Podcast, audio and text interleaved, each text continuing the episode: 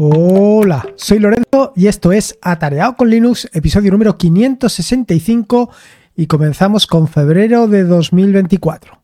Hoy te voy a hablar sobre una API con Python y Sanic y prácticamente sin programar en absoluto. Y es que en estos últimos días me he encontrado con dos problemas, dos problemas paralelos o dos cuestiones paralelas que me han empujado hacia el mismo resultado. Y es precisamente a un framework llamado Sanic que está implementado en Python y que mm, se utiliza precisamente para eso, para hacer una API. Y además de forma muy sencilla. La cuestión que son eh, dos, dos conceptos o dos problemas que no tienen nada que ver uno con el otro. Por uno está el reto de programación de 2024 y por el otro es que estoy haciendo una API y en esa API pues me he encontrado una cuestión que no he sabido resolver hasta que me he encontrado con Sanic. Y Sanic ha sido el que me ha desvelado o por lo menos me ha hecho ver cuál era el problema. Así que vamos directos al turrón. Te voy a hablar sobre esa API con Python y Sanic casi sin programar. Bueno, como te decía, eh, lo primero es el reto de programación de 2024. Eh, el primero de los retos de programación de 2024 lo tenemos establecido en crear un bot de Telegram que lo que te haga es permitirte interactuar con, pues básicamente con todos tus contenedores Docker. En este sentido, bueno, te tiene que permitir hacer dos cosas. Primero, estar informado de lo que pasa en tus contenedores Docker, de manera que si por lo que sea un contenedor Docker tuyo cae, te avise. Y por otro lado, que sea capaz de interactuar con esos contenedores Docker, en el sentido de que si tú quieres por decisión propia parar un contenedor, pues puedas hacerlo. En este sentido, eh, y tal y como vengo haciendo con los anteriores asistentes, pues hay dos variantes o dos posibilidades que te ofrece eh, la API de Telegram. Por un lado, la primera de las variantes que te ofrece es el uso de un webhook. Eh, si no sabes lo que es un webhook, decirte que simplemente es un, un sitio, un punto, una URL, una dirección web donde eh, tú, eh, donde Telegram se va a conectar a esa dirección web y te va a decir qué ha pasado. Por ejemplo, si alguien escribe en un chat, directamente Telegram envía a esa URL el mensaje que se ha enviado, quién lo ha enviado, en fin, todo lo que es la información contextual de exactamente qué es lo que está sucediendo. Eso por un lado, eso es lo que sería la parte del el webhook. Eh, por otro lado, la otra posibilidad que tienes de funcionar con Telegram es mediante pooling. Es decir, tú estás continuamente preguntándole a Telegram qué es lo que está sucediendo. Tú le dices, ¿ha pasado algo? Y te quedas esperando. Y esto lo haces cada minuto, cada cinco minutos cada cuanto tú quieras, ¿no? Te esperas cinco minutos y si no ha vuelto a pasar, le vuelves a preguntar. Y así sucesivamente. Yo en particular soy más del punto de el webhook. Porque tú tienes ahí tu servidor, que es simplemente está en la escucha y cuando Telegram, eh, cuando Telegram tiene algo que decirle, se conecta a ese webhook y le dice lo que hay. Pero entiendo que hay mucha gente que por las circunstancias que sean no tiene posibilidad de poner un, punto, una URL en Internet. Pues porque simplemente no tienes una IP fija o porque tienes una IP dinámica pero no sabes cómo hacerlo. En fin, por la razón que sea. Así, en este proyecto del 2024, pues he decidido eh, ofrecer las dos opciones, la posibilidad del webhook y la posibilidad del pooling. Y lo voy a combinar ambas, de manera que en un momento determinado tú puedas elegir cuál de las dos quieres, por la que quieres optar. Pero a mí lo que más me interesa es que un poco seas tú el que, ¿cómo te diría yo? El que decidas cuál quieres hacer. Y sobre todo, lo más importante es que empieces a programar. Si todavía, si hasta el momento no has programado nada en Python y quieres iniciarte con esto, bueno, pues esta es una fantástica manera de iniciarte. Y lo que no puedo hacer es que sea un impedimento para ti no poder programar porque directamente no tienes un endpoint donde conectarte. Así que por esto, esta es una de las razones para tenerlo. Y por esto es la posibilidad de ofrecer la API. De ofrecer una API que sea muy sencilla de poner en marcha y que te permita hacer cosas potentes. Luego, por otro lado, está mi problema con las APIs. Y es que recientemente, bueno, pues estoy implementando un servicio, una API, y esa API em, la he implementado inicialmente en FastAPI. Pero eh, cuando alguien se conecta a esa API, eh, por la razón que sea, se corta la comunicación. Esto, con este primer problema, pues claro, no sabía exactamente qué era lo que estaba sucediendo. Y bueno, pues eh, le eché un poco la culpa a FastAPI. Y dije, bueno, pues voy a intentarlo ahora con Flask. Y lo probé con Flask. Y inicialmente, pues parece que iba perfectamente o que iba mejor, pero con el paso del tiempo me di cuenta que simplemente era una ilusión mía, que iba tan mal como con la otra. Cierto es que en medio, pues tuve que resolver otra serie de problemas que todavía acentuaban más esto y que no tenían nada que ver.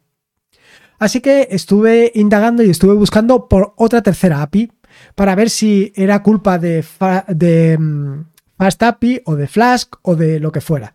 Y encontré Sanic. Y estuve probando Sanic.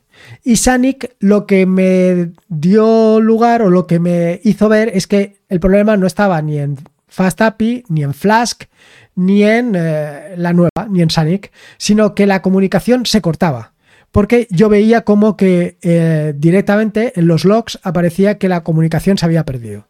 Con lo cual era un problema ajeno, es un problema de la infraestructura y esto me va a dar pie a poder resolverlo.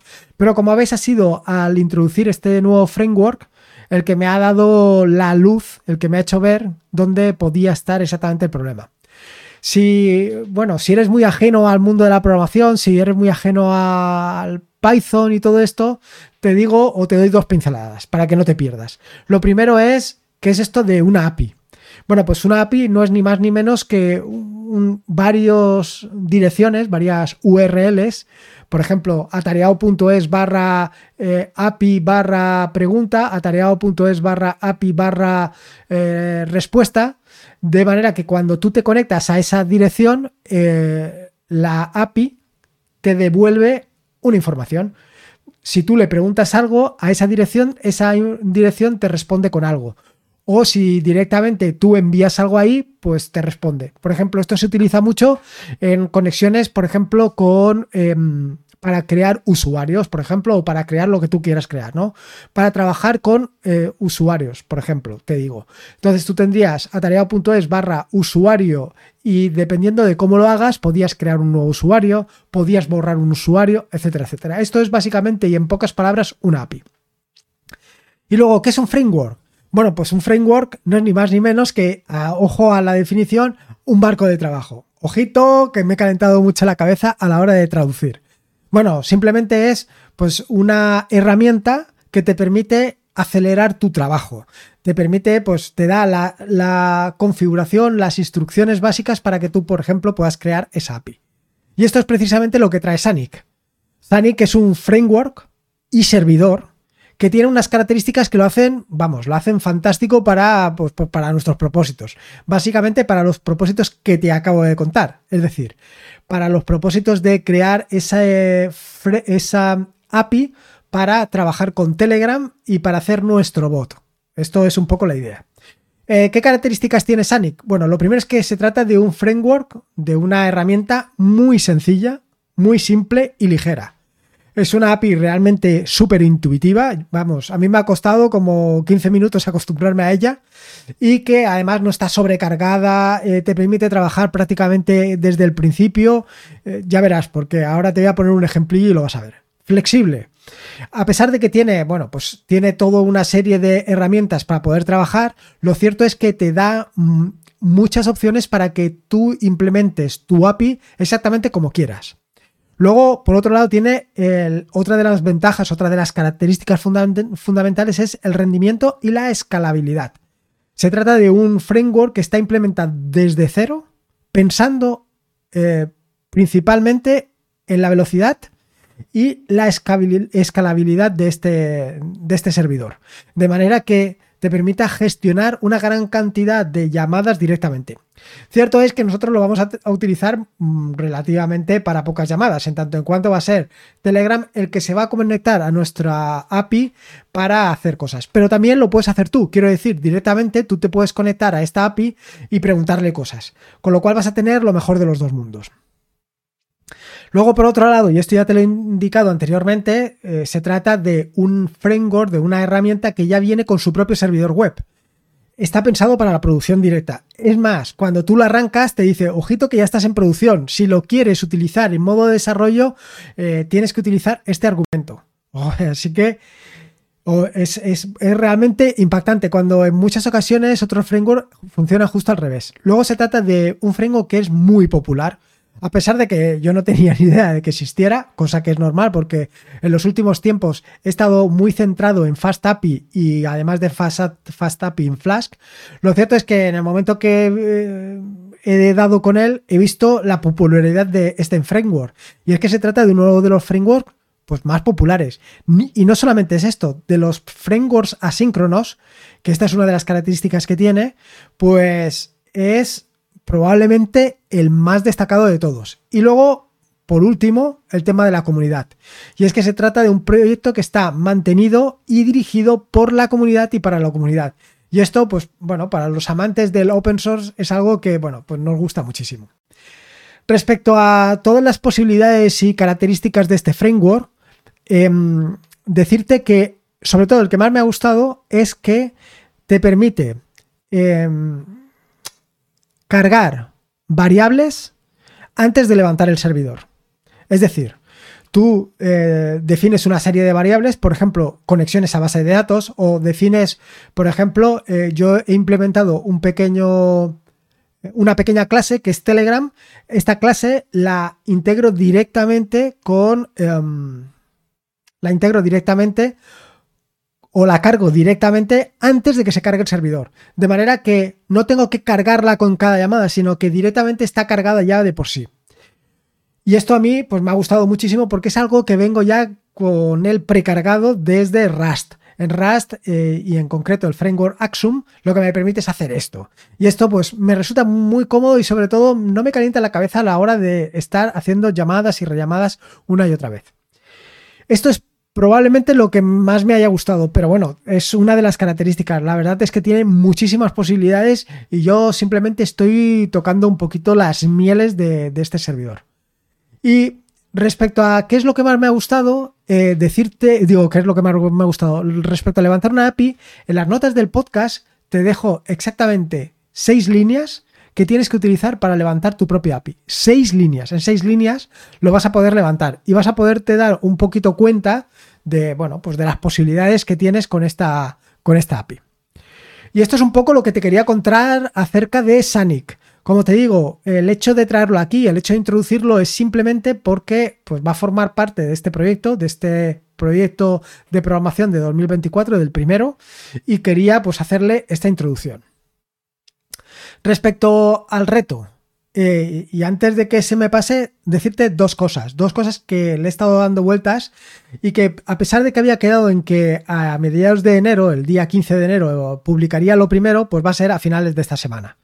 Y eh, son dos cosas importantes. La primera de las cosas importantes es que eh, voy a empezar desde cero. Quiero decir que el reto de programación o el programa, el primer programa, lo vamos a hacer desde cero, partiendo desde lo más básico. Y partiendo desde lo más básico va a ser, eh, pues bueno, primero va a ser, eh, digamos, crear el marco de trabajo donde vamos a empezar a desarrollar. Y para esto, pues em, viene la segunda de las condiciones. Le he estado dando muchas vueltas y es que, claro, eh, yo estoy muy habituado a utilizar, por un lado, Visual Studio Code, perdón, me he traicionado. Por un lado, NeoBeam y cuando no utilizo NeoBeam utilizo PyCharm.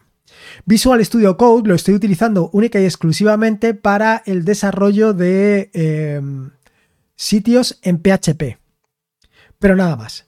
Sin embargo, entiendo que Visual Studio Code es una de las herramientas, si no la, más, la herramienta más extendida. Y en este sentido, bueno, pues creo que es el punto de entrada que tenemos que utilizar en este reto de programación para empezar. Así que voy a optar por Visual Studio Code. En el primer capítulo de este reto de programación lo que voy a hacer va a ser tan sencillo como instalar esas herramientas básicas para empezar a programar con Python. En el segundo de los capítulos o en el segundo de las partes de la programación, ya te digo que esto van a ser capítulos eh, semanales, te voy a hablar sobre Poetry, del cual ya te em, he hablado en alguna ocasión, creo que le dediqué un episodio del podcast a Poetry y eh, si no me equivoco esta semana, el martes, pues haré un vídeo sobre Poetry. Sin embargo, Poetry siempre lo utilizo desde terminal. En este caso voy a instalar también un complemento para Visual Studio Code que nos va a permitir pues directamente desde Visual Studio Code trabajar con Poetry. Pero bueno, para que te hagas un poco una idea. Esto es un poco los pasos. Luego, eh, una vez ya tengamos estas dos cositas, una vez ya tengamos eh, instalado mm, Visual Studio Code, tengamos instalado Poetry, pues empezaremos a desarrollar. Y como te digo, empezaremos a desarrollar en paralelo, por un lado con la parte del webhook y por otro lado por la parte de la API. Y además tendremos que tener en cuenta que nos vamos a conectar o estaremos permanentemente conectados al socket de Docker. De manera que, como te decía prácticamente al principio del podcast, em, a través del socket de Docker estaremos eh, o sabremos qué es lo que nos está sucediendo y podremos enviar directamente a nuestro bot de Telegram este tipo de cosas. Para eso, en el segundo o tercer episodio lo que crearemos sería la clase básica de Telegram, que será la que nos va a permitir pues, interactuar con Telegram.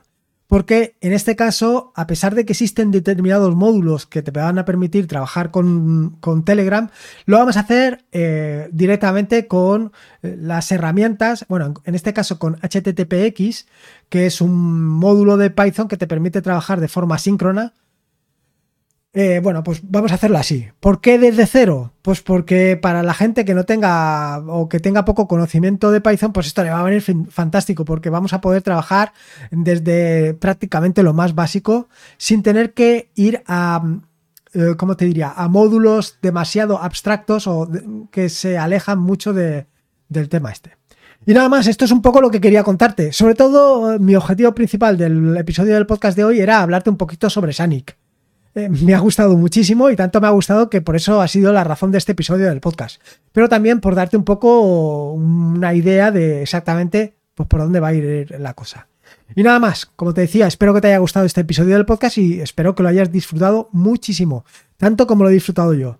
Decirte, y esto es un pequeño apunte, que estoy preparando un bot de Telegram eh, que lo que va a hacer es publicar una vez al día una, un comando de Python, de un, perdón, un comando de Linux explicándote algunas cosas de Linux. Eh, este bot lo que va a hacer va a ser em, decirle a ChatGPT, ojo, el comando y eh, lo que nos va a hacer es devolvernos la explicación del comando, luego nos, nos dirá también algunos ejemplos de uso y luego un script. Y esto lo publicaré directamente, bueno, yo no, se publicará directamente, porque esto lo voy a hacer con un bot de Telegram, se publicará directamente en el canal de Atareado con Linux, en el apartado o en el tema de Shell, de Bash, Fish, ZSH, en fin, en, ese, en, ese, en esa temática, para que veas. Si estás interesado en este bot, pues me lo dices y crearé algunos vídeos para que veas exactamente cómo lo he implementado, cómo funciona y qué características tiene. Porque yo creo que es realmente muy interesante. Yo creo que aquí, y esto lo he visto recientemente en algunos vídeos, creo que era de Mahosan, en el que él hablaba sobre cómo su hija o estaba, o su hijo, no recuerdo ahora exactamente. Bueno, estaba aprovechando pues ChatGPT precisamente para estudiar y aprender. Bueno, pues de la misma manera, yo creo que esta es una forma muy útil de exprimir al máximo a ChatGPT. Y nada más. Eh, esto es todo lo que quería decirte. Ya me he excedido demasiado.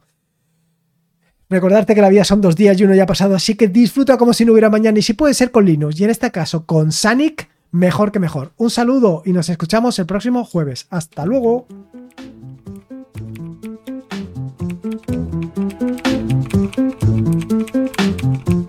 Adiós.